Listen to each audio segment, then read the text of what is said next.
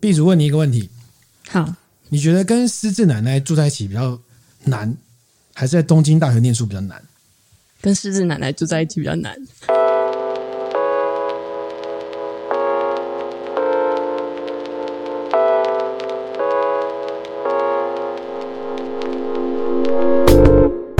能一起分享最美好的平影时光，葡萄酒哇！今天我们来了一个非常厉害的人物，对，就是远道而来，远道而来，就是东京大学的博士生，可以这样称呼吗？可以，东大博士生 B 组，欢迎 B 组，哇哦，这个邀他来真的很不容易耶，嗯，怎么说？很不容易，因为我一开始说他在他在那个 FB 上留言谈他的事情的时候，我觉得哇，好有趣哦，我想说，哎，可不可以约你来 Podcast 的？嗯，然后一开始他私讯我说，嗯，我觉得好像。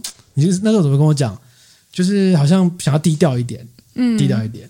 就隔一阵子，他突然自己私信我说：“哎，我觉得好想要上你们的 podcast 的。”我说：“哇，这个自投罗网，我就不客气了，好不好？”其实有点意外，我有点意外，因为我也觉得 B 组看起来是比较低调行事的人，哦、就是会觉得说，在民间，对对对对对对对，所以看来今天是有故事要告诉我们，真的是这样吗？我没有，我觉得没有，我觉得 B 组的 B 组的故事非常的非常的。呃，很很令人钦佩，也很感动。嗯，就是很感动。说，我觉得我自己可能很难做到这种程度，这样子。嗯嗯嗯。呃，B 组还没有发生，跟大家介绍一下，你现在在干嘛？好了，好不好？好。嗯、呃，大家好，我是蔡 B 组，然后现在在东京念博士班。嗯、哦，天哪！东京博士班，想到东京又想到什么？东京大学东大特训班。嗯，所以是吧？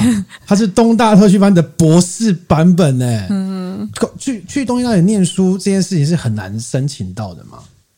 嗯，可以这么说，嗯，可以这么说，对，因为你还是要先去那边当研究生，外国研究生，然后再参加入学考。哦，OK，对，哎，我觉得你看有点紧张，我们先喝一杯好了。哦，先先 欢迎 B 组回台湾，对对对，对，因为 B 组现在在日本念书中啊，我而且我记得你还现在好像还是政大跟东京的学位都同时进行中吧？嗯，拜托，念一个正大的博士已经够难了。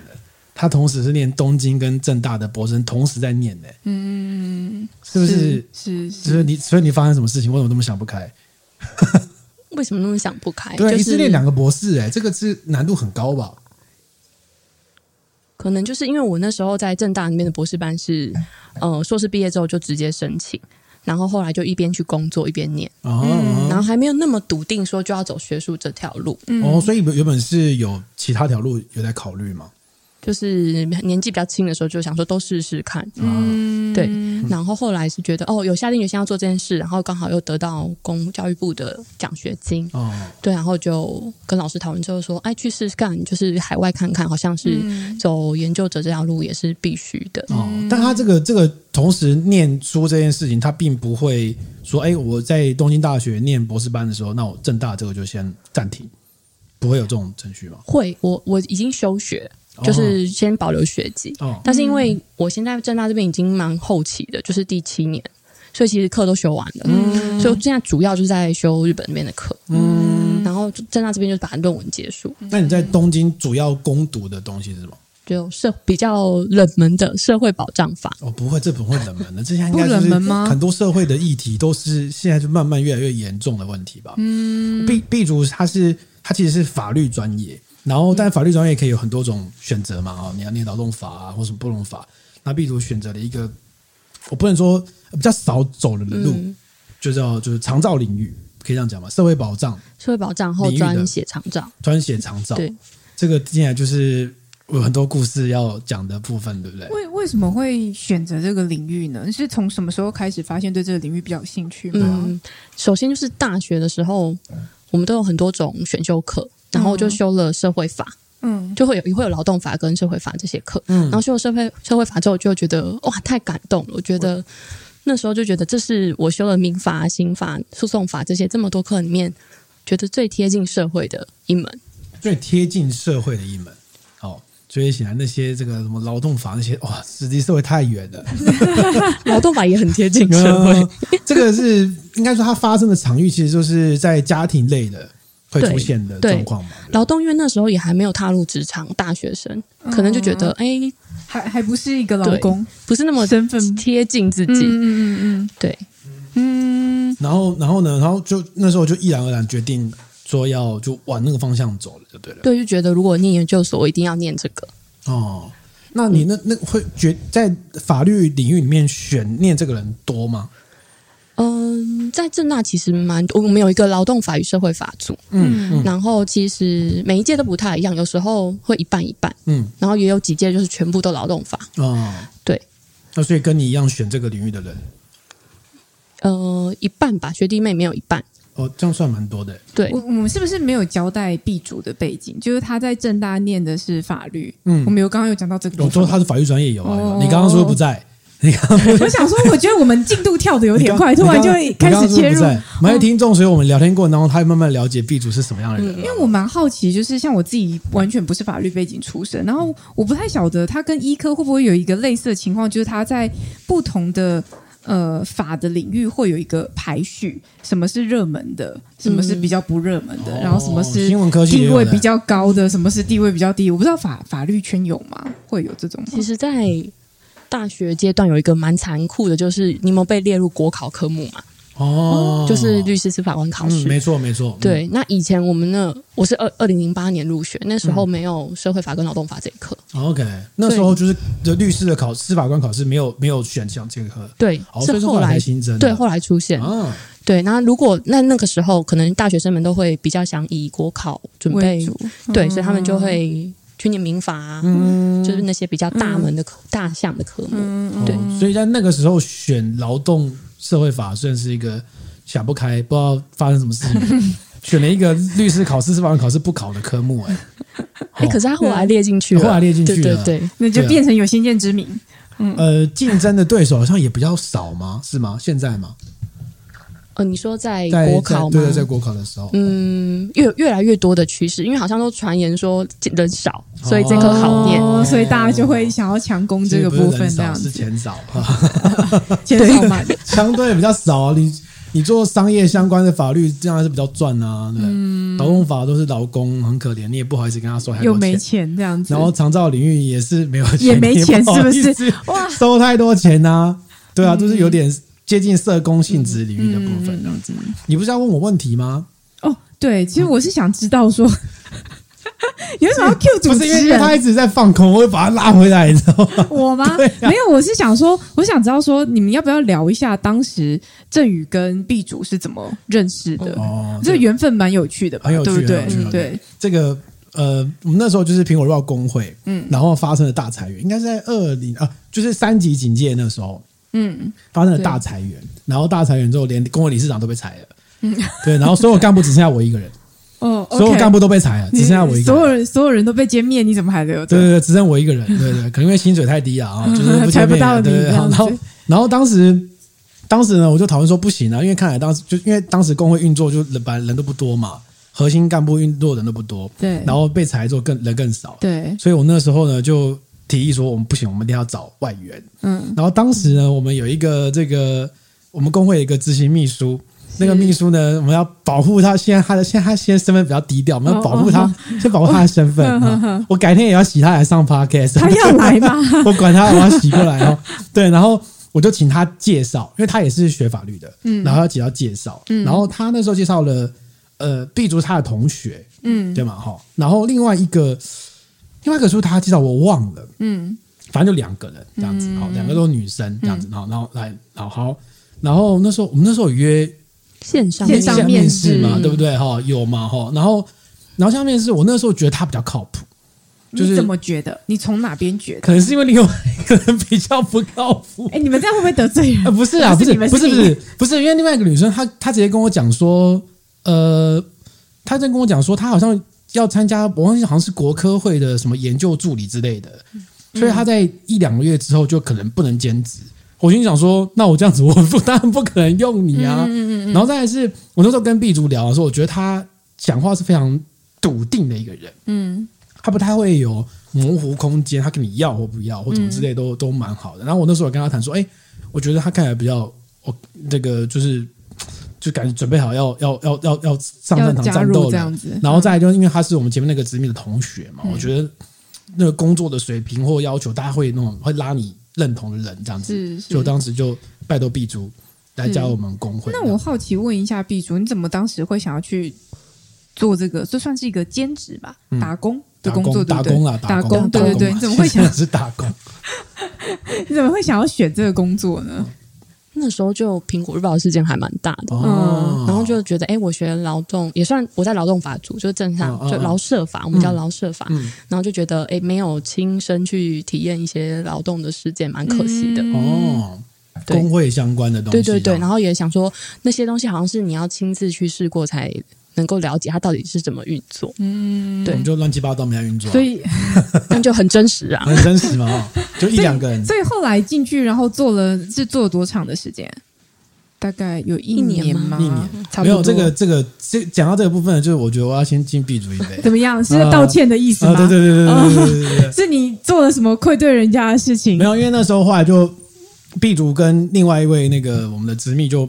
帮助我们很多忙嘛，好烦哦！嗯、这边那个执秘代称很烦，执秘 对神秘的执秘，然后反正就是那工很多协商，就靠他们两个。然后因为我们那时候就阵容就很强啊，我们两个执行秘书两个都是两个都是法律博士生，这阵容超坚强的吧？嗯，就我们那时候还因为他们两个就去跟律师翻桌啊，然后反正各种问题啊哈。然后 反正后来协商之后，协商之后后来苹果又又第二波裁员啊，第二波应该第二波裁员。然后那时候我觉得哎。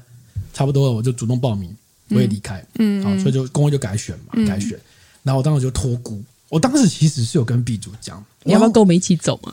对，我其实是有跟他讲说要不要一起走，嗯，好，因为我没有信心留下来的工会干部可以善待他，你看我竟然用善待哦，真的真的，因为我我觉得当时留下来留他们给呃留执行秘书给后来的工会干部，就是一个工会的重要的资产，你知道吗？就是。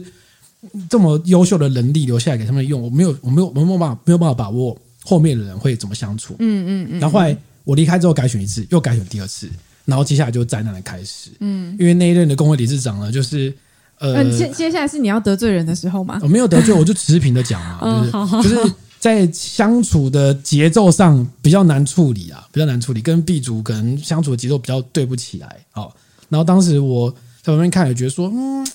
这种情况那就不如归去啊！而且 B 族那时候很很惨的，因为他还受到资方的强力挑战，因为在状况里面的人明显就只剩下他而已啊，所以资方就会一直挑战他的身份的代表性的问题，然后一直用非常不客气的方式对付他。我觉得那时候对我来说，我是相当愧疚的，嗯，因为如果我那时候在工会，我靠，我一定跟资方翻桌到爆啊！但是当时的工会没办法做到这个事情，然后反而让他受了很多委屈，所以我觉得当时我有点对不起他。其实那段时间我在旁边，振宇其实有跟我讲一些这样子，嗯、就是他也有讲说啊，他觉得真的是对，就是就是对你有所亏欠这样。但我比较好奇毕祖的看法，就是经历了这一段期间之后，后来你觉得呃，跟你当时想要做这份工作的想象有没有什么不一样，或有什么收获吗？我觉得其实学校蛮多的。就是哦，台湾的工会现在 run 的算，我觉得台品算蛮有组织的，嗯，一个工会看起来而已啊，但但是是这样子，然后就是跟法条上的规定是不一样的，嗯嗯嗯，但主要你还是要看你怎么用，对，没错没错，主要是看你怎么用，对，然后跟大家一起，其实也虽然时间有点短，有一段蛮开心的过程，嗯。嗯，他就一起为一个目标，嗯，算是值得的吗？还算值得啊嗯，OK OK OK。所以，比如他是那时候我有观察到，他是一个呃，他锁定那个理念跟目标，他会他会咬住不放，哦，咬住不放，嗯，前进的人，嗯，好，然后我觉得哇，这个这个特质很很厉害，就是。就是目标感很强的人，你也是，就是你们两个都是目标感很强的人。就是即便在那个时候，在那个动荡的苹果日报的工会的期间，然后大家转换，然后你也要离开，嗯，你觉得要不要也劝他不如归去的时候，他就即便在那个环境上面可能看起来不是那么友善，但你还是会觉得说，但是我坚持要做到我在这边想做的事情，这样对对对对，看起来是这个意思。对对对对。其实还有一部分原因，就觉得我走了，那接下来怎么办？我怎么办？就不关你的事啊，留下来的员工自己负责 啊。对啊，就是我们后来就觉得这样蛮尊重民意，就是如果你们这个组织里面选出来的工会干部就长这样，那就大家就要承受所有的成本，没有有人要去当，我一直都这样觉得啦，我也都这样觉得啦，对不对？所以那时候就觉得哎，蛮对不起 B 组。那后来 B 组，后来苹果日报工会也收摊了嘛，然后 B 组也离开了这样子，然后后来就到到东京去这个深造这样子。所以我刚刚提到说 B 组这个这个咬定目标。就会不放这个问题呢？就体现在他另外一件事情上。什么事情？就是他到东京大学要去攻读的时候呢，他我刚刚说他念长照长照法，是他竟然在东京大学的时候选择跟一个失智奶奶，我不知道爷爷有失智吗？有轻微的失智，嗯，就是两他选择的寄宿家庭是一个失智奶奶跟失智爷爷的家庭一起生活。为什么？其实选择的当时不是那么确定他们的状况这么严重。哦，哦，但是你当时选知道可能有失智症嘛？对不对？可能有，对对对。但是你当时是抱着什么样的心情呢？不用去东京大学念书很辛苦，应该找一个就是外物干扰可能比较不会那么多。嗯，但是你选的就是。我跟白天念书，晚上回家实践实务的感觉有没有？有那种感觉？田野调查，对啊，有那种感觉。我我对那时候对这非常非常佩服，因为这个完全不是一般人会选择的事情。嗯，因为那时候我以前在就是也是做肠道相关的工作嘛，嗯，然后近几年不是就是很风行什么轻盈共居嘛？啊，对，没错没错。对，然后就想说，哎，有这个机会，那我要试试看到底是什么样子。嗯，那困难有哪些？嗯，那刚好有这个机会，嗯。就去试试看，哇！所以你是很重视想要累积实物经验的人，对对，嗯，可以聊一下那个过程嘛？就是啊，一就是你到东京第一天啊，然后哦，其实到了那天，就是我到了奶奶家。其实我去去之前，就是一直打电话跟他说：“哦，我要去了，我下个礼拜要去，明天要去。”去之前是有在台湾这边跟对方联系，跟奶奶他们有打过招呼，有有有哦。但是到了那天，发现他忘记我要去了。哦，OK，哦，完全是一个很经典的陌生人，就是很经典这样子很经典的，很经典，这完全就是有符合这个角色扮演的。就是你到现场，然后不能愧对失智奶奶的剧本，就哎，你谁啊？但是后来又想起来，他后来又想起来，隔多久？三十天之后吗？没有，就当天。他说：“哦，好像有有有谁要来？”对对对。哦，那因为爷爷的症状比较没那么严重，嗯，所以他都会做一个提醒的角色，这样子。嗯，OK。然后当时你都觉得说哦哦正常，就是忘记 OK 嘛？其实心里觉得完了，糟糕了。哦、第一天就有这样觉得。OK OK，没有预期到这么严重，这样对，没有预期到这么严重。然后之后开始生活，有发现什么困难吗？还是就是比如说他会问你的事情，嗯，每几分钟，五分钟。他就会重新再问，就同一个问题会一直。说你从哪里来？repeat repeat 出现。你今天要去学校吗？怎么走？那你走路去吗？就是五分钟，或是不用五分钟，三分钟内就会被问好几次。嗯，然后一直 repeat。嗯嗯嗯，对。然后还有一些比较麻烦的是，他会找不到东西。嗯嗯，找不到自己的钱包。OK。然后半夜就会来敲你的门。然后就说钱包在哪里？对我，你有没有看到我的钱包之类的？哇！然后就是有一次闹得蛮大的，OK，就是把警察都叫来了。哦，我人生也不是人生第一次在日本进警察局，就 就是那个时候。哦，因为奶奶坚持要报警吗？对，坚持要报警。他觉得他钱包被偷了。对，那他有怀疑到你身上吗？不晓得，可是就外人来看，你就是会觉得我是最可疑的。对对对对对对对对。然后，而且又一个外人。对，有一个外国人，嗯，对，但是你们就会发现，到警察局之后，警察其实有做一个档案，嗯，就这一家人就是是失智症这样子，哎，他有注记，对不对？有 mark 哦，我靠，这合理吧？这合理吗？台湾也会吧？这合理吗？这不是不是必要资讯吧？mark 什么东西？没有，就是就是搞不好他有可能之前也有人报警过或什么干嘛发生类似的问题，不会吗？那他决定他是一开始是什么？他是在跟你。质疑的时候有怀疑你吗？还是说怎么样？言语间是没有哦，言语间是没有。他觉得是爷爷偷的。那时候是几点？那时候 那时候是几点？半夜都好几次。去警察那一次是几点？一点，半夜一点。对，哇，一点多。哇，那这样不会邻居会知道吗？会，邻居都知道啊。哦，嗯嗯嗯。然后，然后是谁报警？奶奶报警。其实他们两个闹得很大，因为我住二楼，嗯，我不知道到底是谁报警，可能是奶奶，嗯。因为警察就来了嘛，然后下面就有灯啊在亮啊，然后邻居就看得到下面有那个警察灯在亮啊，旁边人出来窃窃私语这样子嘛，那个什什么什么家，不知道又发生什么事情，这么经典的。然后警察来的时候有说什么吗？就是问了很多，我是谁呀？为什么住在这里呀？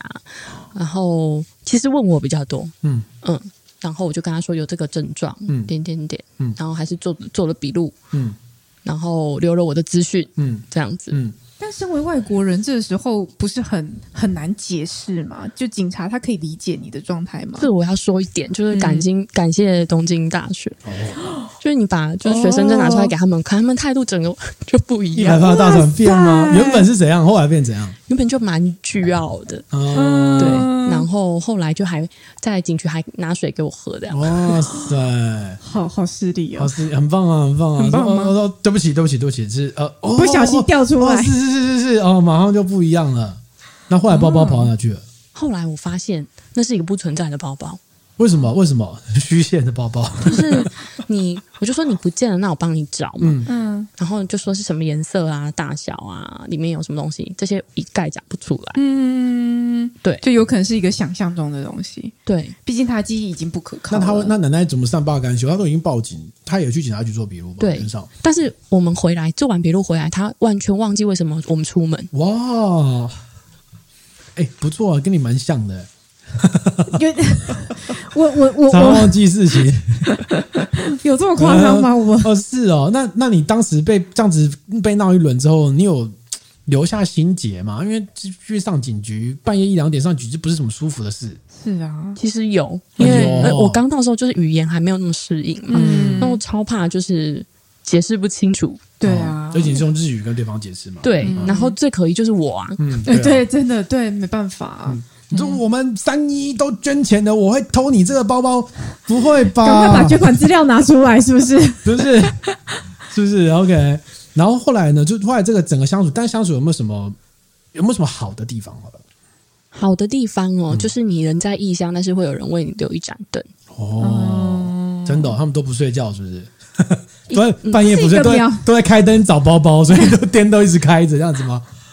就刚开始，奶奶是都会等我回家。哦，对，但我后来在研究室待的比较晚了，我就一直跟他说不要等我，嗯，然后对他们就会先去睡。啊，嗯、是等到多晚？一两点这种吗？没有，大概我都念书到十点半，嗯，回去，然后在十一点他会才会在客厅这样子。还有发生什么让你感动的事情吗？比如说呃，像回去晚餐是他们会煮吗？还是？哦、呃，其实我会在外面自己吃，OK，嗯，对。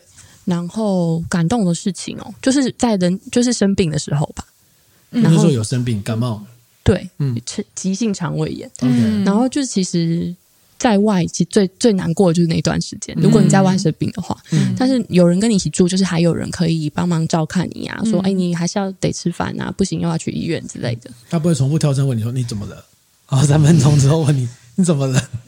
还是会哦，还是会吗？我靠，这好崩溃！但可，但是就是不管怎么说，至少有个人在你身边去关心你的状况啦。哦，应该是那种人在异地的心情吧。说说说，对啊，对。那你这一波田野调查之后，就是在那个地方就一边念书，跟师奶奶一起生活，然后你有什么东西是你觉得，哎，我当时念的那个理论上跟实物上有一个差距是补不起来的吗？或是这样才学到什么之类的？这样才学到什么？因为爷爷奶奶都是他们介护保险的给付对象。介护保险就是他们的长照保险。对对对。然后，嗯，就是有亲身的，就是经历了一轮，说他们这到底是怎么 run 的。哦，他们的介护保险，他们长照保险有什么内容吗？对，比如说会请人来家里，会有 care manager，就是会每个月来家里家访一次，然后就确定你的状况是不是有有变好或变差。哦，对 Okay 对，然后我有跟他们一起去他们的日照，嗯、他们每周会去一次。嗯，哦，就是去那边，他们有什么活动吗？有很多游戏的活动，譬如说什么，就是一去就先喝咖啡啊，泡吃点心啊，嗯、然后再说一下每天的心得，然后玩牌下棋。嗯。啊。哦对，就大概这些活动，非常社交性，就参加社团的概念，蛮像的团康活动的感觉，这样联联谊性质，这样联谊性质，对。然后会在那边吃午餐跟点心啊，嗯，主要是因为失智症可能就需要跟人家多互动，才能够维持住那个状态，不然会很快的就有急剧的恶化。哦，所以他聚集在那边的都是相关的失智症的病友，这样子，不是全部都失智症的，有些只是就是高龄。可能行动不方便啊，但是因为奶奶她的状况是非常需要再多接触、多开拓社交生活这样子。两个两位长辈是几岁？九十四，九十四。这样平常没有什么是他们，例如说拿东西拿不到，或者是没有什么是他们生活上面起居是你要反过来照顾他们的吗？偶尔会需要帮忙，如果我有在家的话。嗯，但其实他们都非常自立嘛，但自立到我都觉得危险。就是这样子，还可以出去买菜、买菜啊，骑脚踏车啊，嗯，很棒啊！九十四岁这样做，上面上面身体健康哎。对啊，但是因为你看，像台湾，如果有时候九十几岁的长辈自己在家，可能蛮多人就会不放心，嗯、会觉得一定要有人顾在旁边啊。长辈可能一不小心被绊倒啊，嗯，就跌倒或什么的。所以平常叫那个无障碍设施或是防跌的东西要弄好啊。对，但我的意思是说，那 B 主在那边，他就看起来会有一点像是那个。好像要照顾长辈的晚辈角色啊！如果长辈本身很需要人家，你会有这种心情吗？我觉得是一种互相照顾哦，平等的互相照顾。对对，嗯，呃，就是也比较不像是说我去那边是照顾他们的感觉。对，因为我觉得一开始我去的时候还有很多东西不熟，嗯、那他们就会带我去认识附近的环境啊。嗯、然后那爷爷他就是会讲很多日本的故事给我听，哦、历史。哦你说像战国时期他经历过的部分吗？他经历过战二战，对，织田，我说织田信长的跟武田信玄在打仗的时候的部分。还是是还是是那种日本日本人的性格，不喜欢给人家添麻烦的关系。例如说，台湾长辈当然也有很很独立自主，不喜欢晚辈一直来的长辈，但也有那些长辈是他可能就是很需要晚辈去帮忙照顾他的起居啊等等。但日本人他是不是到九十几岁，他们都是还是会觉得说我就是要把自己处理好这样？我不知道是不是有这种情形。其实我感觉会，就从目前为止接触到长辈而言。就是他们比较习惯独立自主，然后我觉得他们家庭跟家人之间的距离没有台湾那么紧密。嗯，对啊，就是爷爷奶奶他们的晚辈呢。你对你来说，这是一个悲伤的的的 setting 嘛？就是家人关系不紧密，所以长辈变得很独立。对你来说，这是一个悲伤。但是我觉得我们我们没有资格去帮他悲伤，嗯，因为我们是在不同的文化脉络下，嗯，就我们看起来会觉得啊，有一点寂寞啊，会不会？但是其实。也许他们来说不会，嗯，就是他们习以为常这样子。就这两个九十四岁的长辈，基本上他们在生活上移动起居上就是完全 OK 的。对，而且他你刚刚说还有二楼，所以他们有楼梯要爬，对，OK 的，还可以，他可以爬到二楼去敲你们说：“你有没有拿我的皮包？”嗯，没错。哇哦，所以身体很健康哎。其实这样才是最危险的。为什么？就有一次奶奶就煮东西，她忘记关火。哦，这很正常。然后我就在二楼，我就闻到烟的味道。OK。然后下去之后，整个就是 living room 全部都是烟雾，嗯，都已经烧很久了，对，已经烧到那个锅都干了，嗯，然后警报器在我下去那一刻才响，就不知道为什么，就是拖了很久，哦、然后、嗯、然后他就是完全没有没有感觉那个烟雾这样，就在坐在客厅看电视，嗯，就其实蛮危险的。天哪，这个超现实感，就是他坐在那边，然后发现电视已经不太清楚，因为开始有雾了。然后他也是做了没事，就可能原本他看的时候就没有很清楚，所以这是太地狱梗了。你知道地狱，奶奶应该听不懂中文，他应该不会听这一集。好地狱哦，你 OK？哇塞！所以有啊，是所以他那他们的他们的那个房子是两层楼的平房，对，一嗯，那他们他们有什么什么就是 for 长辈的一些你说无障碍设施那种，譬如像瓦斯，我现在有的瓦斯就是会自动关火的，就是。外装的、啊、自动关火的，嗯、或是他有没有什么一些，就是明显是长辈才会出现的一些防跌啊，或者有吗？有吗？我不知道，没有，完全没有、哦。就是原本可能就是，我觉得他们可能住在那里三四十年了，就一直是那个样子。OK，我说他们出门要拐杖吗？不用。哇塞，很厉害，其实很厉害。嗯嗯嗯。所以这样子相处下来，哎，这样总共住了多久啊？到现在还是吗？一年，我已经搬离那里了。哦，嗯、对对对。去年底，大概住了满一年这样子。满一年，那跟我一样，我就是觉得这个设定也是当初你想要去，也许是实践，或者是从头到尾比较彻底的了解。那你觉得这个收获有符合你的期望吗？蛮符合我期望的，就是体验一种生活模式嘛。嗯，你就知道说，哦，原来轻盈工具是这样子。那他办，如果真的要。办理的话，困难点会在哪里？嗯、在哪里？在哪里？就是你刚刚说，其实比去东京大学念书还要难。呃、对对，其实我是非常喜欢长辈的人，嗯，所以我才会做长照。嗯，对。然后，但是跟失智症长辈相处，你要非常非常非常有耐心，耐心，就是你要五分钟内一直回答一个问题，嗯，就是类似这种的。嗯、然后不厌其烦的解答。对。然后多跟他讲话啊、嗯、那一类的事情。所以，其实我觉得在额外课业之外，额外还要去处理这一块是非常累人，就是很耗心力呀、啊，然后累死，回到家之后还要继续跟大家重复讲一样的事情。又不能举牌，有讲过的东西用举牌来处理就好，讲过了就举牌就好，哎，不行，对不对？有时候晚上回家的时候，就是已经十一点了，嗯，然后你会发现他们他吃完的餐盘，他没有洗，就直接放回橱柜。嗯，哇，这是失智的关关系还是习惯忘记洗？他以为洗过，哦，以为洗过，嗯嗯，OK，那怎么办？你拿出来重洗啊？哦。怎么样？笑点是什么？不知道是健忘还是失智，我觉得这个是一线之隔而已。但但很辛苦啦，我觉得很辛苦。嗯、说真的，就是照顾自己的长辈，也都都都有时候都是辛苦的事情。更何况你还要跟其他长辈一起生活，所以他很有耐心呐、啊。可能在苹果日报公会的时候就有发现，真的哦。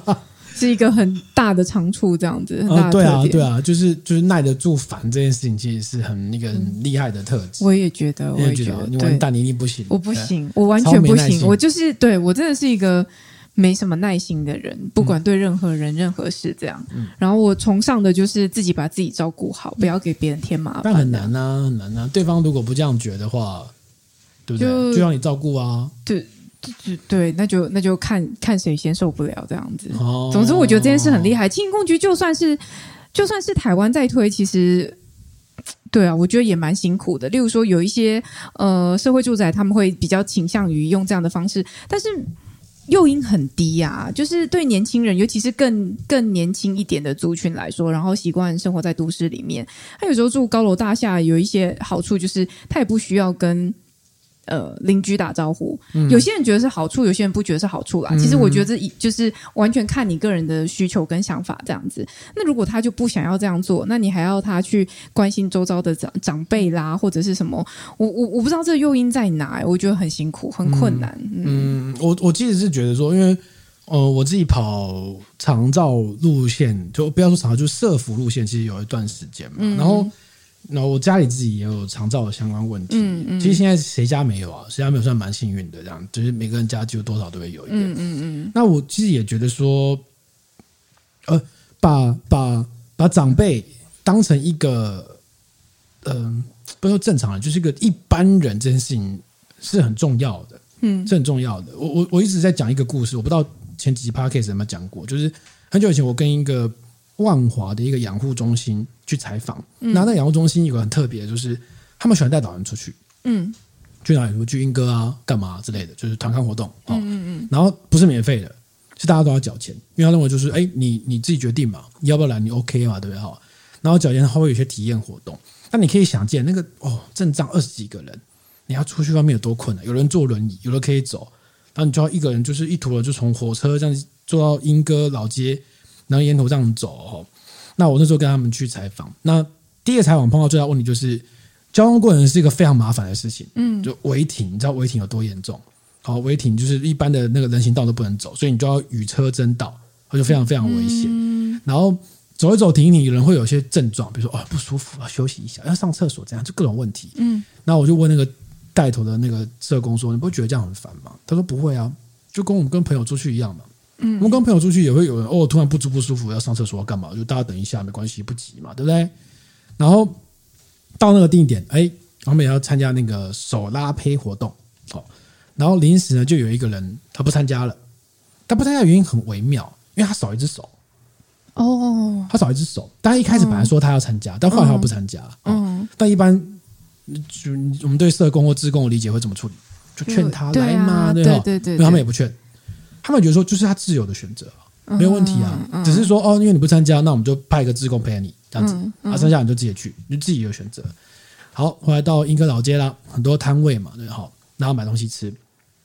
这个这个影响我最深，就是那个长辈就会说，哎，要吃什么？问他吃什么？怎么说啊？随便啊，都可以啊。他说不行，你要做决定。嗯，好，帮你现说你的决定。比如说，你要吃面吗？吃饭吗？啊，面要吃什么？啊，你要。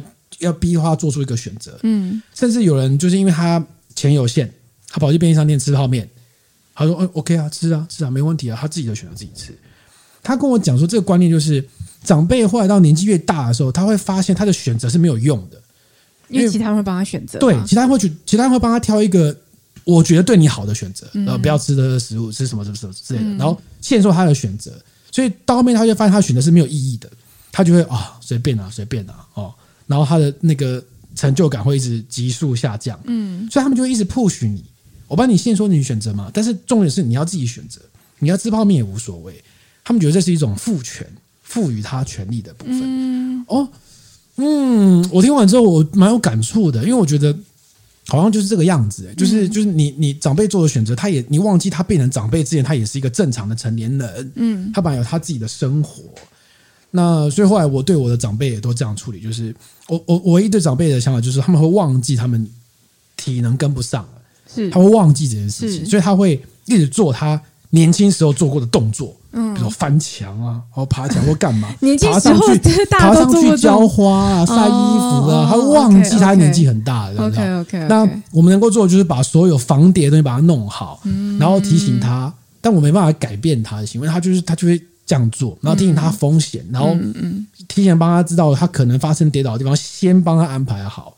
好，那吃的部分就当然就鼓励他选择。但是如果你要吃泡面，又尊重你啊，只是提醒你一下，你你。通常你的身边的人一直吃泡面，你怎么建议他？他说：“啊，少吃一点啊，对，或是酱包不要加太多啊。嗯”那但是你要吃就吃，我也管不了你嘛，对不对？对对，这管不了你是我尊重你是一个成年人，而不是小孩。嗯。然后我觉得那个那个那个视野一转换之后，你就会觉得这个东西是不一样的故事。嗯、不然你推推到最后的结果就是，年轻人希望的长辈的第一样长辈就是，你就坐在那边不要动，不要出门，不要爬上爬下，都不要动，你就安全就好。有人会有人会这样生活吗？对不对？好，我觉得那个那个那个观念是一个对我来说是个很重要的转换，这样。所以我很佩服哎，九十四岁还可以这样跑来跑去，还可以报警，什么哇，超有元气的。对，是蛮厉害。他们平常有做什么运动吗？或者他们饮食习惯有什么特别吗？爷爷会抽烟吗？不抽烟，但每天晚上都喝 whisky。哦，睡了，真的 睡什么？哦，很好啊。符合我们主题。你有观察他是喝什么威士忌吗？如果爷爷喝三七，那爷爷要巴结一下，爷爷很有钱。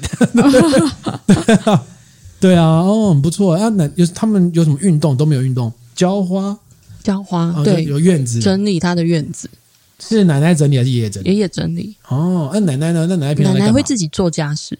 她煮饭，然后会洗衣晒衣，嗯，但是她衣服她忘记她洗过，然后又再丢去洗，呃，超干净，哦、洗两遍，洗两遍。他、啊、会有他会有那个同产来拜访吗？以台湾来说，就是来打麻将啊之类的，没有啊，都没有。我觉得到那个年纪，可能已经所剩无几，都或是或是不方便出门哦，有可能呢，可能行动不便，或者是 OK。那对你来说呢？我比较好奇说那。你刚刚提到说，在这个地方生活，然后你一边在东京大学攻读长照相关的领域嘛？哦，你你自己觉得说，这个你理想中的长照制度，你这样认为一人之后，会觉得日本有什么好的吗？或者台湾有什么不足的吗？之类的吗？日本跟台湾很大的差别是，他们是保险制啊。嗯，哦，对，那我们是公费。嗯嗯，所以我觉得台湾人好像比较。嗯，会把它当成政府应该给我的福利哦，嗯嗯，这一块。那这个在政府在决定福利上的支出会影响吗？就是我一个是公费，就是公共预算编列；一个是保险来做支付。这个对政府在框列说我可以给付哪些项目的时候，会有很大的影响吗？说台湾的长保吗？就台湾的长保，就台湾的长照制度跟日本的介入保险制度。嗯，我觉得会，因为社会保险它就会比较。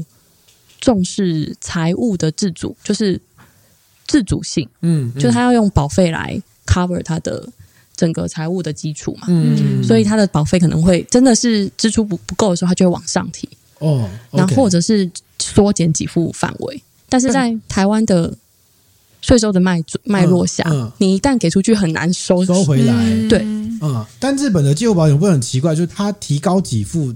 的对象是没有在使用介护保险给付的人，但他现说给付的时候，就是他他缴费人跟付跟给付人是不同的两群人嘛，理论上是这样吧？哦，你是说年轻的时候缴缴钱啊，然后可能稍微年长的时候你给付，所以我保险保费无法 cover 的时候，我加保费，其实加的是没有在使用给付的那一群人的保费。两个其实两者都加哦，就是第二号保保险人有比较有钱的长者，他们就是去。比较高收入的长者从那边去增加他的保费。哦，OK，哦，所以他们有些长辈还有继续在缴保费，对不对？有，他们会从年金里面直接扣掉。哦，哇塞，就从国民年金保险里面直接扣掉这样子，哇塞，算很精呢，因为很有钱这样子，可能郭台铭都直接扣掉这样子，好贼哦。OK，对，那那我那我想要回到，我就是说你在东京大学念书的时候，我们谈到第二难的部分啊，第一难是跟师师奶奶住在一起，对，第二难的部分就在东京大学念书，在东京大学念书，你的同学或者那个学校跟正大有什么不一样吗？不是，不是跟跟台湾有什么不一样？好了。因为台湾我只念过正大，嗯，就是比较不清楚其他学校的氛围。没关系啊，我们就以正大来比较的话，就是刚到的第一个印象是哇，男生好多。哦，男生很多，哦、对，就是那边比例你知道吗？就是男女比现在是不是到七三呢？哦，真的、哦，所以他们一直希望说，就是一直在宣传说，希望女生来念，女生多念，嗯，对，是哦。我我不知道哎、欸，嗯，那台大是这样吗？那正大呢？你知道正大的？政大就是反过来啊！啊，对啊，对，因为正大文科为主嘛。嗯、哦，OK，好，我就说我到东大，感觉是我这辈子到了一个阳气最重的地方。那男生很多有什么影响吗？感受上面有什么不一样吗？帅哥多吗？没有啊，没有帅哥。哇，一竿子得罪日本人，很多他们都非常认真念书，哦、都很都好好，都没有再看到。你可以描绘一下，就是念在念书的东京大学男生长什么样？就是眼睛很那个，很镜片很厚啊。然后我觉得外 很多，我们在塑造刻板印象。外表外表外表上看不太出来什么差别，可是聊天内容就差很多。OK，比如说都聊什么？就是他的专业，他的研究。哦，都是那种像宅宅男的感觉，就讲到研究，眼睛就发光了。对，是真的真心热爱。哦，对，我一定要跟你们分享一件事，就前阵子我们去，就是跟同一个研究领域的同学们一起出去玩，嗯，然后晚上是大家一起睡大房间那样子，嗯，然后都已经玩桌游，就是玩完之后，哦，十点多十一点要睡了，结果同学现在拿出，他说，哦，我现在要开始念书，他从我的心里面拿出一大本教科书。我要来念书了，就这样子念到了，可能就半夜，然后然后大家都都已经要睡，都在睡了，这样、啊、超不可思议的。他是什么系的？就也是我们法律系的。哇塞！哎、欸，其实我觉得在玩玩乐，就是在跟一群朋友出去玩啊、吃饭或什么的时候，你如果有看书的压力，你就算你真的很想看书，你把书拿出来看这件事情，我觉得会是有压力的。哎，因为对我来说，我如果做这件事情，我觉得我好像会干扰到大家。玩乐的性质，哦，就是大家说，嗯，我们在聊天啊，你不要看了啦。就我我我会我会觉得有这个，但对他来说，他可能无感，就是他就会觉得是，其他人没有闹他说，呃，看什么看呢？拜托，哦，没有这种闹他之类的。其实他没有影响到我们，是在我们大家都要睡觉的时候，他才说，哦，我要开始念书了。然后你你觉得你的睡觉背景音乐就会变成翻书的声音？天哪！所以他不用他不用睡觉吗？天哪，不用睡觉吗？好惊人，太扯了！东大是不是很多人不用睡觉？我有这种感觉，哦，他们是不是都没在睡觉？对啊，你是不是会有那种离开的时候看到那个灯亮着，然后早上来看到它灯也是亮着，对不对？会有这种 忘记关灯。对嘛？对啊，我们那时候去东京找壁主的时候，他们东大那个那个不是卖一个那个什么体力补充包？对，然后标东大说哦，这看好有说服力哦，就完是喝一个就不用睡了。哎，我好像还没喝哎，我那我那瓶放在那边，我还没喝，期限应该过了。对，哎，我没注意，好好，改天把它喝掉。对啊，然后呢，所以东大人除了都不用睡觉之外，还有什么？就是非常的就是宅宅风格，对这个领域里面都非常的热情。也不是所有人都很宅，有些人还是很会打扮的。哦。对，或是有些人看来就没在念书，但是学业表现非常好的那种类型嘛，就是我们最讨厌那种天才类型。嗯，我觉得因为我们没有看到他背后的努力，所以不晓得他是不是有在念书。嗯，应该是大家都有。就我目前遇到的，我觉得他们都很认真在念书。嗯，我反而觉得那好像会不会是一种就是氛围是呃，你就算一直在念书，大家也不会去。笑你会觉得你很奇怪，我不知道，就是在我的求学期间过程当中，有时候会有一些文化出现是，如果你太认真，好像会反而会被大家就有一点揶揄，说啊不要念了啦，在在干嘛什么之类的。嗯、可是会不会到了东大那样的氛围的时候，就念书就是一个正常的事情？然后当你像你讲的眼神发亮去描述自己的研究的时候，也是一个正常的事情。有时候在台湾的社交领域的时候，你眼神发亮要一直去讲自己的，例如说哦，我觉得我工作真的是哇很有趣。很充满热忱，什么干嘛？别人会觉得你可以笑，会有一点这种哎、欸。但是、哦、台湾人很喜欢打压这种东西。我我不太确定，你你不会觉得吗？你不会觉得有吗？就是在可能记者工作比较还好，但当你做呃，例如说我像我现在是上班族嘛，我工作是公关。然后有时候会一些媒体参与跟记者吃饭，然后记者又跟我聊说：“那你们公司怎么样啊？什么的？”我如果说：“哎，我觉得我们公司嗯氛围不错哎。”然后我讲的蛮正面的时候，大家都觉得我在开玩笑。他们说：“啊，那果然是公关嘴这样子。”我说：“没有，我是我是认真的。”或我有时候呃跟人家讲起说：“哦，我很喜欢我的工作啊，我的工作怎么样怎么样的时候，其实大家会觉得嗯，我们现在。”大家出来玩，你还要聊工作吗？嗯、之类的、哦。大家不喜欢听到你有好工作、啊，不是听到你有好工作，是 你怎么那么负面解读？我说啊，出来玩不要聊工作啦，好不好？这这要要调。我之前我之前就曾经在那种就是蛮多人出来的聚会上面有遇到类似的状况，是因为我也蛮喜欢跟人家聊工作的，就是我很好奇大家跟我的工作不一样，那我想知道别人工作的特性，他这个工作到底是在干嘛？虽然我我不一定听得懂，但是我想知道这样。啊、嗯，有时候会很明。明显的，你开始开头刚开始问，他就说啊，我现在真的不想讲工作，这样就对他而言，工作是工作，生活是生活，生活要跟工作分开，工作尽可能下班就结束了，那是一个呃痛苦的过程。我只是要用那个工作来换。我想要的钱跟日子而已，这样。嗯嗯、但是我觉得研究研究人员是就是学者是不一样的性质。那个东西就是他的他的工作就是他的生活是整个绑在一起，跟他的人生绑在一起不可分割的一部分。哎，我你喜欢聊你你喜欢聊你的研究吗？蛮喜欢的，蛮喜欢的、哦。对，完了，你管有东西大学的样子。对，讲到他刚刚那一瞬间，他眼睛发亮了，你知道吗？这很棒啊！你管眼睛，你东西大学。但是要看对象啊，像如果你明显感觉对方不想听这个，哦、那就适可而止。对，那也不会硬去跟他聊啊。OK，但就是可以畅所欲言的，就是很充满热情的讲自己自己热爱的研究的工作内容跟项目，我觉得蛮棒的啊。嗯，比如在东京大学念书的时候，还碰到一个非常厉害的门槛，就是他要重新学法文。嗯、好奇怪，为什么去日本要学法文？嗯、什么意思？不瓜，不瓜，对，因为。就是我们那边就是法律做研究都会有比较法，你要做比较法，嗯、所以通常你要选一个外国法，嗯，然后你你的母母语除外嘛，所以中文除外了，嗯，那你在那边念书等于日语是你的母语，所以要另外学一个。其实台湾也是会有一个学一个第二外语，哦，那我那时候在台湾学的是日文嘛，哦，那对你来说那已经是第三呃第二外语，不是对日本人来说，他们就是我除了母语之外，我学一个外语，OK 吗？嗯、但对你来说就是。你自己母语不能学，他们的母语你也不会学，你要再学一个。对，不能不能反过来，就是我在我在台湾的时候，我的第二外语选日语；嗯、那我在日本的时候，我不能第二外语学学中文这样子。所以这样，他对外国学生要求比较严格，就其实比较难。对，你不能用你自己的母语，也不能用他们的语言，你必须再、嗯、再学一个语言这样子。嗯、对啊可，可以，他会觉得你你会用你的母语，你你会用你的母语，还有你本国法的东西是理所当然的。哦，就是。阿达利麦就是有、嗯、一定要会的，嗯、那额外你要加一个东西，是你在这边学习去做一个额外的比较东西。天哪！那你当时为何选法文呢？其实原本想觉得英文好像也不错，嗯，对，但是英文美国的社会保障 （Social Security） 感觉不是那么，嗯，就是落后国家嘛，就落后国家，对对，不是那么是哦，我觉得是落后国家，我觉得偏落后，所以欧洲还是比较好一些。那法国走比较前面，这样吗？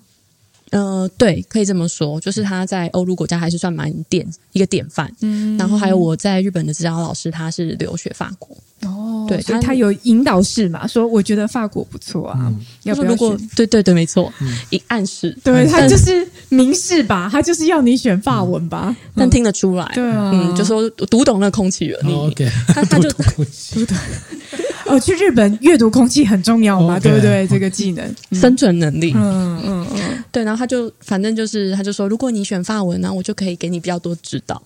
那如果是英国或是欧盟的话，可能我也不是那么熟悉。哦，所以就那就那就是只能这样。那选了法文之后，就开始要花很多的时间去学习法文吗？对，就是也会修一些法文课啊。在东大的那边，那不就听起来就是又要再攻读一个学位的感觉吗？但我觉得我其实是蛮喜欢学语言的，嗯，哦，就很有趣，语言就替你打开了另外一个世界嘛，嗯嗯嗯，而且你还要用法文做学术发表吧？对，对，要要讲吗？要讲啊，要讲哦，要讲法文吧？对，老师跟我说，反正你就把稿写好，我会帮你认，那你就念出来就好了。哇，那我那我想问，老师当初说，如果你选择的是法文，就是做法国去做比较的话，他可以给你比较多指导。后来有吗？呃，是有的，哦、嗯嗯嗯。比如说什么口语指导，就开始说法文之类的吗？就我会修他一些课，是法文经典选读那一种的文章，然后我们大家就会哦，我很惊讶是在日本的这种课上，他真是字斟句酌哎，哦，就在翻译的时候，你就说为什么这个 Sir 啊，嗯，他到底在讲什么？嗯嗯嗯，就是有无限种可能，然后同学们就开始激辩，我觉得他是地带，因为因为法文，呃，我的理解啊，因为法文他讲过的东西，他不太喜欢重复在讲。所以他这个句子讲完之后，他下一个句子在讲的时候，会用一些代称来称呼。哦，所以比如刚刚讲的是那个是啦，就是这这个，然后他都讲这个是哪一个？这个是这个这个这个这个，就是就很多讨论的什么这样子，或者讨论的范围。对，那有时候完全不一样的代名词，你解读会完全不一样。所以，嗯嗯，这在研究上面不是又增加了很高的门槛了吗？但是我觉得我很喜欢这样子的，虽然在过程中很烦躁，嗯，你就觉得我我半个小时四十分钟我就在讨论色啦，到底 是为什么？对，究竟是为什么？可是就是如果嗯，就是你可以看出他们严谨度啦，在做、这个、日本人严谨度，但是法国人本来说，呃，没有，我当时只是没什么意思，随便写，我就随便写写过去。对，后来老师还为了解释那个东西到底是什么，他写信去问那个法国老师，嗯。嗯。对，我说我忘记了，你们怎么说就怎么说好了，我都可以。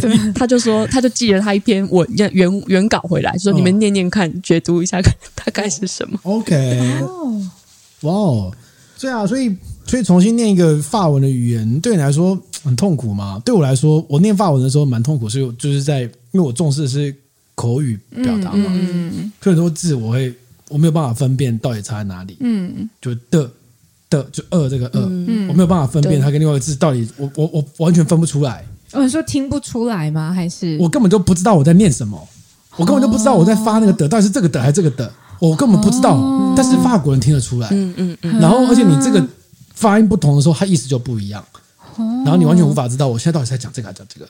哦，OK。我常常碰到很多类似的词这样子，然后都会疯掉。嗯嗯嗯嗯，对吧？你不你不会碰到吗？因为你开始重视读嘛，对不对？对，我去年就刚入门的时候，我想说，因为我要做研究，我要看文献，嗯，就是所以，我跟我的家教老师说，我就是要 reading 文法，嗯，嗯就先这样子。嗯、可是后来渐渐的，在东大修的课也会有一些要讲嘛，嗯，如果你发音很差的话，你根本不知道你在讲什么，所以后来就想说，又要再强化这块，然后觉得、嗯、哇，真是两个。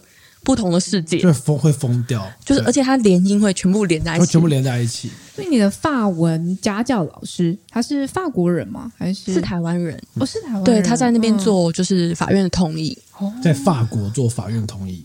对哦，是哦，所以他人，所以你跟他是线上的，对对对对，线上的课。哇，那老师怎么教你怎么克服这个部分？他有他有要教这个吗？的部分就是多听啊，所有语言都是听。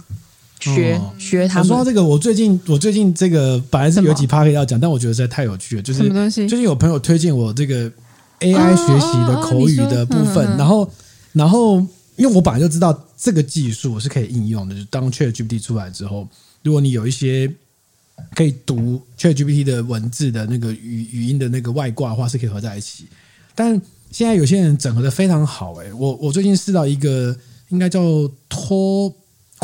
Toko 吧，T O K O，然后它就是它是一个英文的版本哦，然后呃，就是你你就是你上线之后，它就是你可以选择各种场景去对话。他会说哦，今天第一课，就假设我是一个交换学生，我是一个美国人交换学生，然后我们就在对话这样子。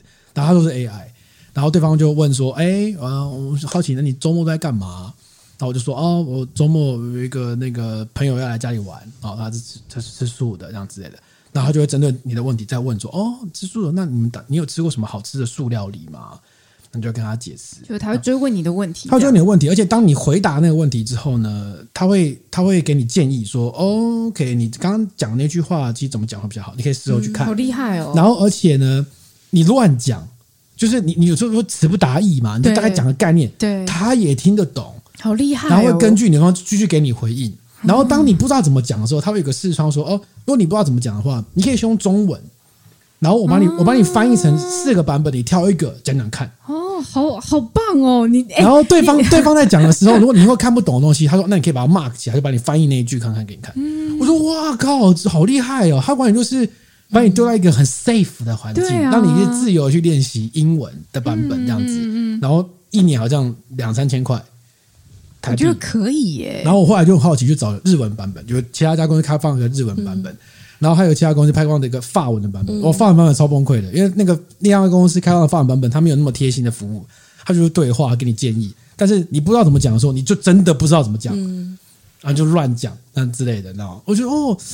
很厉害耶！这个我不知道，也许有机会，也许你搞不好你有在用，是不是？你有在用吗？现在还没有，我是一个科技蛮落后的人。OK，我等一下我们下节目之后，我可以推荐给你，你我觉得很实用。你偶尔也蛮有这种业务的性质，对对对，就对于你热爱事情的时候，是 GPT 啊，巴拉巴拉之类的，你就讲的描述的让我蛮心动的，很心动啊！对，就是我们以前跟外国人讲话，不是最害怕说哦，这个真人这讲错话，尴尬丢脸，对哈。那还 AI 没问题，对 AI 你就会觉得很安全，它不会让你觉得他是 AI，他不会让你觉得他是 AI，只是他在进入那个页面就跟你讲说哦，不用担心，我们是 AI 哦，还是其实他是真人？我不晓得，伪装成 AI 让你卸下心防。但是我觉得很厉害的是，他会针对你回答的问题再回问你问题，这个就有对话感觉啊。比如他一直问我说，那你有没有吃过什么好吃的素食料理啊？你会自己下做素食的餐点吗？然后我就不知道怎么讲，说哦，大概讲个东西，哦，不错不错，这样做确实是蛮好吃的，这样子的。然后目标希望你跟他完成五次来回对话，然后每一天的进度会不一样，这样子，嗯、很厉害，两三千块而已，OK 吧？好好可以考虑。好，我们应该再拉回来一点，这应该下一集再讲啊。突然插在这里真的是很奇怪，你是有多想讲？Okay, 好，好，所以我很好奇，就是讲到说，嗯、呃，我们知道，因为毕竟是顶尖的学府，其实顶呃，其实正大在台湾也是顶尖学府，但跟东大比起来，你觉得东大在呃，我们就跟正大比好了，那个学习压力大概会是，比如说正大几倍？压力哦，我觉得第一个是外国人留学生压力就很大，嗯、为什么？为什么？你就要先克服语言语言这一关。嗯嗯，就就算我已经有点蛮适应了，第二年嘛，嗯，还是没办法百分之百了解课堂上的东西。有时候有时候还是会没有，就是比如说你晃神，你必须很专注去听那个内容，但时间一长。你不可能完全不走神嘛，嗯，就是有时候还是会略略掉一些东西。哎，我好奇想问一下，就是你刚开始到东京大学念书的时候，会受到同学当地同学们的特别照顾吗？就是他们对于外来的学生会，我们每个人会有一个 tutor，就是负责辅导你的小天使，对，小老师、小天使，是针对外国的学生才会有吗？对对对，而且是研究生时期哦。对，就还不是正式的学生的事情会有一个，那他会帮你看日文啊，跟你练习讲话。嗯嗯嗯嗯，对，你的小天使好吗？很，嗯，他是天使吗？蛮好的，真天使。哎，他其实是恶魔，蛮天使的啦。对，只是他太爱讲他自己的研究了。毕竟是东大生啊，这就很符合嘛，是不是？就我们吃一顿，一起吃一顿饭。原本那一顿饭是练习口说，对。就会发现百分之九十时间都在讲他的研究，练习听力，就都他在说，这样 Okay 忍不住一直说，好有趣哦。哦，OK，那那所以语言当然是一个问题了。嗯、那说学习的氛围，或是你觉得就是日本学生跟台湾学生在顶尖学府上的差异会到什么地方吗？我觉得他们就是很主动学习，会在课堂上会很多问题一直举手那种吗？会哦，会。那我自己在台湾的时候会觉得哦，不要不要点到我，不要点到我。对啊，会有那种感觉。普遍习性，对对对。但他们就是比较全部都一起举手，会发言，然后比较会有攻击性哦的问别人问题。但是我听说台大好像也是这种感觉，对，看一些因因人而异。对，那东大感觉可能东大学生跟台大学生蛮接近的嘛，嗯，有这么听说啊？哦，那正大就比较柔和一点。哦。在职场上，我以前职场的老板都说，正大的同学很好用，嗯，因为蛮乖嘛，逆来顺受。你想，这都不是什么好的，就是台大的，呃，就是你不会反抗，嗯，对吧？其实就是不会反抗啊，对对，雇主来说蛮好的啊，不会好用，不会主攻，好用，很棒。哦，对，就这种，就这种，就是氛氛围上都蛮积极，而且更有侵略性的感觉，攻击性比较强的，会会有陷害人家的感觉吗？陷害是。你说我在东大那边吗？同学竞争会有同学之间的竞争？不会，我觉得比较像跟日本同学比较比较像一起前进。嗯，但是我觉得中国同学有时候会让人家觉得有陷害感，这么讲会不太好。哦、就在中国同学有遇到这个统独问题，因为他们会比较，他们说的话叫内卷哦，内卷。可他都把你视为潜在的敌人对手，对对，或者他会隐藏一些资讯，或者是，但是也是看人，不是所有人都这样子。OK，把你视为潜在的敌人，是因为你用的语言跟他是一样的吗？还是就你的母语跟他是一样的吗？是这个原因吗？嗯、我不太理解，还是说是外来外来学生他都会觉得是有攻有敌性的？那时候我们是都是外国人研究生，然后要一起准备考试，嗯，可能他觉得名额就这些嘛，嗯，那谁合格？就是毕竟资源是有限的，嗯、我猜啊，嗯，对。但虽然那时候他是考修士，就是硕士班，嗯，但我是考博士班，可是还是会觉得那种比较性很明确，那、嗯、然后会故意他会故意给你一些错误的资讯，哇。比如说，告诉你这边是女厕，其实是男厕。对，这个还好吧？我觉得好像呃，女厕在那边怎么去？其实男厕 错误资讯啊。能因为就是我觉得使用的母语是一样的，所以比较容易拿来做比较吧，所以他就会那个比较心态。还是说，我觉得会耶。如果你今天是一个什么澳洲来的，你会跟他比吗？好像有点难比。哦，我我的理解啦，你会吗？你会吗？你觉得是语言的关系吗？就因为一样都说中文，所以他会。我觉得不是，哦，不是。你刚才讲说不要这样讲嘛，我们上也是中国上嘛，对不对？我们录取也是中国录取啊。你就先回去，好不好？我代表就可以了。好，中国代表都是中国代表嘛，对不对？很有趣。你这个方法好像也是，他顿时无法反驳你。对啊，干嘛竞争？还是拿六四在他的桌面之前上贴这样？你这个这样就是有有侵略性的哦，太陷害。就是说我不是正大会做事情，我帮你，我帮你这样子。但是我我有我记得我刚认识那个我讲同学的时候，他那时候我刚到日本十月嘛，就九月十月，他就拿着那个十月十一国庆的蛋糕，他说：“来，这是咱们国庆的什么东西蛋糕，分你吃。”哦哦，好挑衅啊！我我觉得很挑衅，这算挑衅吗？超超超奇怪的！你怎么回？这这要哎，台湾就算台湾国庆也不会吃蛋糕啊！说你们那边都吃蛋糕哦，为什么？好奇怪！就是纪念一下你们被共产统治的日子，我觉得也不错啊。我觉得你会被打，你一定会被打。他都拿蛋糕来了，对不对？哦，原来共产的滋味是这样啊！好奇怪哦，找一下有没有小熊维尼？嗯，是吗？那你怎么回他？我说不用了，谢谢。你就不用了，谢谢。OK。那他是四处，他是只拿给你吃，还是四处去找不同同学拿吃这样子？那时候可能我忘记，好像只有我在研究室吧，所以他只给我吃。哇哦！可能又给其他中国的同学吃。哇哦！你你觉得要是你会怎么反应？要是我搞不好会吃哎、欸。哦。他批评说共产味道那么难吃哦。我说我我可能会一边吃一边说，哎，好奇怪，你们都会庆祝，我们国庆没有在庆祝的，我们没有在吃蛋糕 哎、欸，好奇怪哦。我双十节没有在吃蛋糕。对啊，就是我只吃我生日蛋糕哎、欸。不过既然你都给我了，我就吃一下看蛋糕好不好吃，哪一家的。Okay. 对，我觉得这嗯，就算是挑衅，我觉得也是有一点荒谬的挑衅，就是 Okay. 对，很有趣。啊，比如在日本，其实他那时候跟我们聊说，他他其实还没办法适应的那个另外一个文化，就是他们讲话比较不直接嘛，对不对？比较委婉一点，比较委婉一点，是不是日文的特性啊？就这个语言它本身就会有这种。你有误会过什么事情吗？误会过、嗯、太多了，不胜枚举。哦、真的、哦，印象最深刻的哦，这有点困难。只是我一一直觉得，我一句话我要想很久，他到底要讲什么。嗯，就是那个言外之音是什么？嗯，所以在日本这段，你会因为这样错过很多男生跟你告白，然后听不懂？应该是没有这种东西啊。不要想很久，他到底是什么意思吗？不会不会，我只揣测我的指导老师的心意，其他人都 whatever。OK。那这样在日本这段期间，有没有就是在阅读空气这边有什么收获可以分享给我们呢？就是我觉得日本 空气清新机的部分嘛，就是就是在就是感觉去日本进入这个文化之后，对于这件事情的技能应该会提升很多啊。我觉得蛮有，我现在蛮融入他们的。嗯，例如说有没有他们做了什么事情就知道啊？那个意思是这样，我现在应该怎么做？就一个眼神，大概就感觉哦是什么。然后就他比如说他说不用了，但是其实你会隐约觉得他其实是要。哦，但你要相信你那个直觉。天哪，好难哦！怎么样？你在震惊什么？我觉得这很难的。为什么？这很难啊！你要说不用，你要怎么判断他其实是想要？我靠！可能，可能，可能是一个就是不好意思的脸，说啊，没关系，不用，不用这样子吧。然后就觉得说啊，他还是需要的这样，大概吧。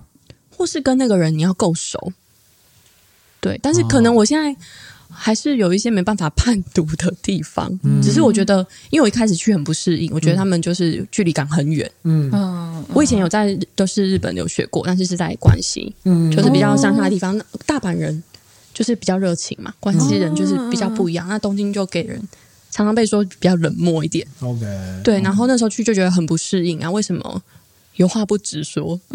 的那种感觉，嗯，可是后来我发现，这是他们的温柔的表现，嗯，就他觉得可能我讲了这么明白的话，会伤了我们彼此的关系，嗯，喜欢吗？你喜欢吗？嗯嗯，说不上喜欢，可是感觉已经习惯了，哇哦，嗯，然后你会觉得那是善意。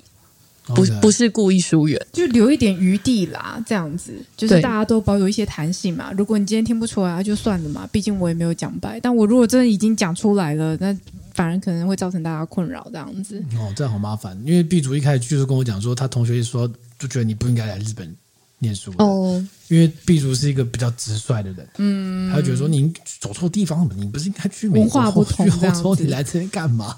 但你不觉得？但你不觉得 B 组就是这样的个性吗？就是他。他是只看他想要的，不是看他能承受的。哦，你不觉得吗？不管是苹果日报，或者是失智奶奶，我觉得都是一样。他是看他想要的，我能不能拿到我要的这东西？但他并不是在意说啊，我可以承受这个吗？这是我我可以。对，就他考量不是这个部分，是吗？是吗？好像是小妖比我还认识，我我觉得是这样，所以，所以我才会一直问他说：“那你最后有拿到你想要的吗？”我觉得只要拿到他想要，那过程好像都是他可以忍受，或者是在那个过程当中，他会一步一步在建立自己的那个能力值，把它提升到最后拿到它。哇，很强哎，嗯，很强啊，很厉害啊，很强哎，真的，怎么听起来有点不择手段的感觉？为什么？为什么你你今天讲话是嗯带刺？是不是不太会阅读空气？是不是？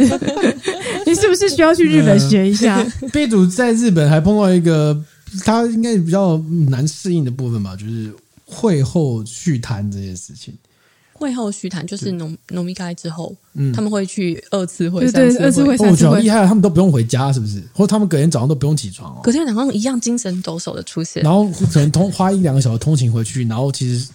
六点就开始通勤回上班这样子哦，或是回来学校之类的，这个很强吧？我觉得这日本人不用睡觉，这真的是一个好大的世纪之谜哦。到底到底为什么可以做到这种程度？而且好像那时候我们聊天有讲到嘛，就是说他们一定要到几次会才渐渐那个留下来的人才是开始可以谈心了这样子。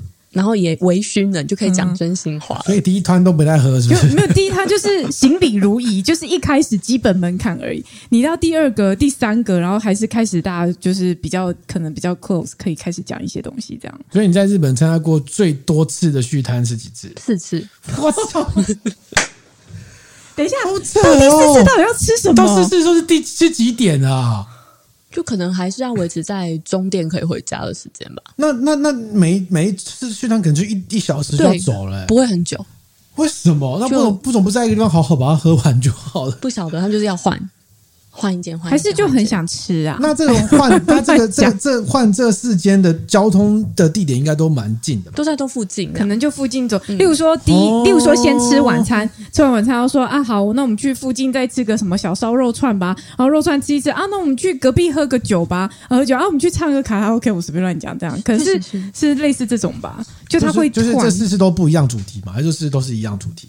其实我觉得就看附近有什么店就就去什么方便的。哇塞、会不会跟那个店呃店的形态有关？例如说，呃，那店通常吃晚餐的店也是小小的啊，然后吃完我们呃，可能跟台湾习性不一样。台湾有一些店就是你会习惯，你真的就坐下去吃个两三个小时，吃很久，然后跟人家一直聊天。但会不会日本那些店它就是小小的，我吃完我就是要赶快走，让人家可以翻桌率高一点这样子，那我就赶快换到下一通啊，这样。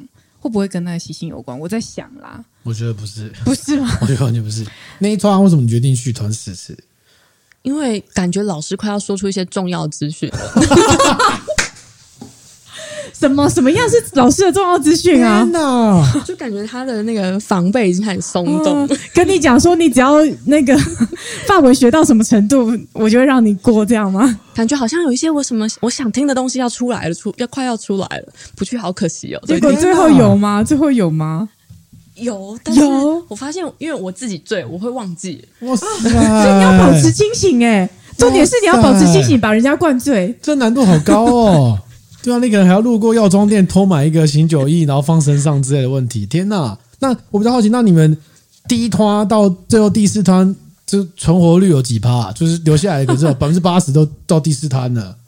很，比如说有些女生老师她回家顾小孩，可能就会先走了这样子。哦、到后来一半一半，可能他们一半，有时候更少。天哪！其实接近一半也很多哎、欸，四几乎没几个了，四就十个以内。哦，很强哎、欸，oh, okay. 很强哎、欸。那撑到最后，这都是自己人啊。对，可以开始了。还是其实有第五摊你没跟到，就已经醉了。不晓得。天哪！那通常都谁发起？年年纪最长的吗？还是他们都会有一些？他们那种群体属性很强，比如我们这个会，嗯，那我们就要恳亲会啊。我们这个研究学门的，嗯、大家都在研究会后会一起去吃饭啊，嗯、这一种的，或是新年会啊。忘年会啊，就是在特定时节、季节上面去办的。对对对对对，联系感情。哦，就有点派系感，会吗？或者说这这一群人只有这一群人会聚会而已，会吗？嗯，对，就是那那个群体。嗯，所以也就是说，你参与也是强化你跟群体的连接啊。对，如果你不去，你久就跟大家没话题呀、啊。上次我们二次会的时候，你在哪里？你就不知道大家发生什么事情。那个谁吐的那么厉害，那种共同的情谊，你就没有参与到。你就跟大家，而且我们又是外地生嘛，所以你自然会希望说更融入在地一点。这件事情好像很难很难割舍掉、欸。所以你愿意这样酒量要变好吗？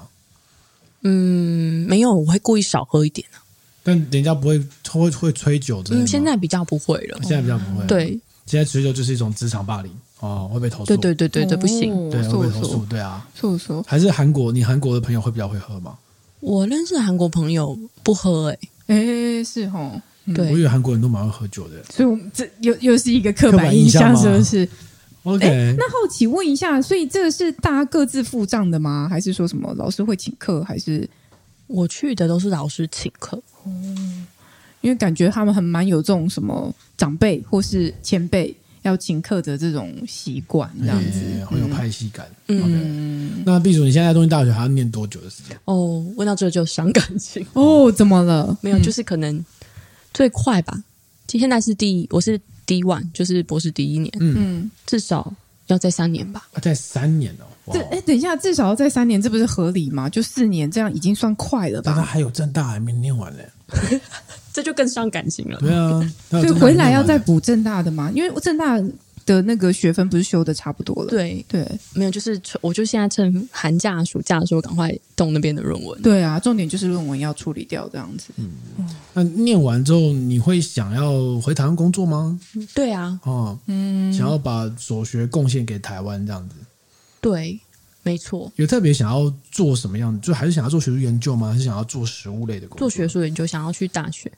哦，嗯嗯，就很明确这样。就是长长照的领域老师不多，然后然后就是大家对唐讨论唐朝制制度的时候，其实很多想法。嗯，然后你会发现，其实那部门就动得蛮慢的。嗯，因为牵一发动全身，很多利益的角度嘛。但是台湾的这场问题其实是越来越严重的，是是是，对，大部分都有家人要照顾嘛。嗯，可以想见将来的这个议题是越来越明显的，就是越来越需要被关注。嗯，对。不过我常常觉得，我觉得认识 B 组有一个很有趣的点，就是不是说认识毕淑，认识我们生活当中所有的人，就是好像我们人生来这个世界上走这么一回，然后但是你总是会遇到一起跟你闯关的伙伴。嗯哼，那就刚好我们遇到了，嗯，然后所以我们人生碰到的问题就是大家一起闯关，嗯的感觉，嗯嗯，一起上线呐，有没有？嗯，不错啊，很好啊。所以刚刚讲到说要要呃二次会、三次会，然后在日本的这整个学习压力啊等等，那平常有什么排解压力的方法吗？排解压力的方法，我会去做瑜伽，在日本的时候嘛，学校体育馆瑜伽，然后还有我喜欢跑步，嗯嗯，就是东京跑步应该很舒服哎。你有去啊？对你是不是有去报马拉松？对，上次有讲马拉松。对啊，嗯嗯嗯嗯嗯。其实我我我一直很想参加东京马拉松，但是那实在太难抽了。嗯嗯嗯。然后，所以我去年是参加名古马拉松。嗯嗯。对。然后感觉如何？跟在台湾，在台湾的时候有在跑吗？有跑，但是我只跑过半马，所以是第一次挑战全马。全马真的是。就你爬很多，我你就知道，大家都说三十 K 很可怕，啊，就是到一个坎的感觉，对对。然后我到后来看到那个终点，真的是眼泪飙出来。啊但是有完赛，对，哇塞，很感人哎，真的好痛苦。就是在日本，在日本跑马拉松的，我不知道名古屋马它的那个习性是，它像台湾这样会有很多补给吗？或是有有有有很多补给，对，然后还有路人应援团太多了，他们哦，日式应援哎，感觉很有趣哎，没错，他们都在旁边，就是拿一些什么巧克力啊，或者是什么。因为我跑得很慢，嗯，就是欠训练嘛，所以其实我到那个补给站的时候，已经没所剩无几了，没什么东西。哦，被拿完了，食物被拿完了，所以你是吃沿途路人送的，对，巧克力。哎，跑步吃巧克力会不会有点腻呀？就吃起来辛苦。那时候已经不不管了，因为我我跑了四五个小时，哦，那中间好好饿，好饿，反正任何有卡路里的东西都好，快进来这样子。在跑的时候你在想什么？跑的时候。没有想什么，我那时候旁边有一个年纪很大的奶奶，嗯，然后已经跑起来一跛一跛的，感觉八十岁，然后我就觉得他能跑，我我我怎么能？还是在跑跑跑，发现哎，这奶好眼熟，原来是那个九十四岁的四十奶奶。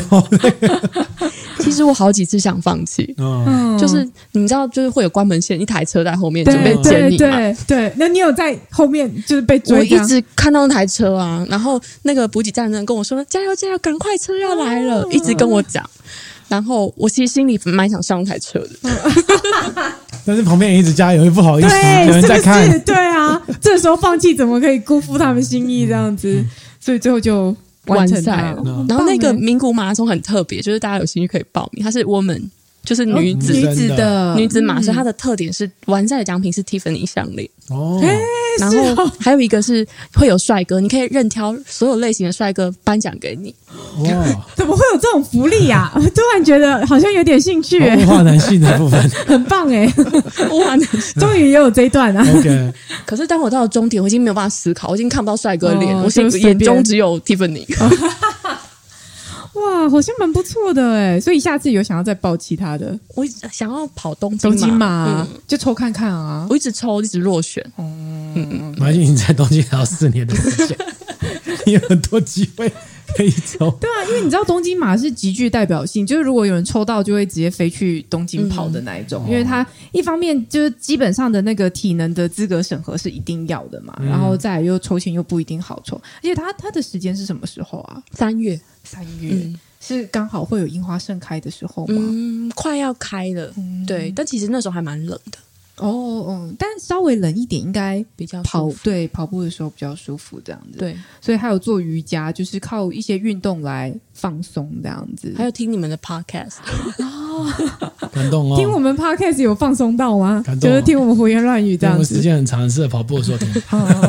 对，就是当白噪音这样子。嗯，对，蛮好的。嗯，好，那我们今天就谢谢宾主来，我们跟我们分享这个哇，他这个很厉害的的这个壮举，真的真的，我们也很期望说，就是四年之后，哎，其实应该三年，三年之后学成归国，我们会看到一个呃长照界的生力军，可以这样讲吗？嗯，可以可以，希望可以。嗯，好，okay, 那我们今天这里就到这边喽，谢谢大家。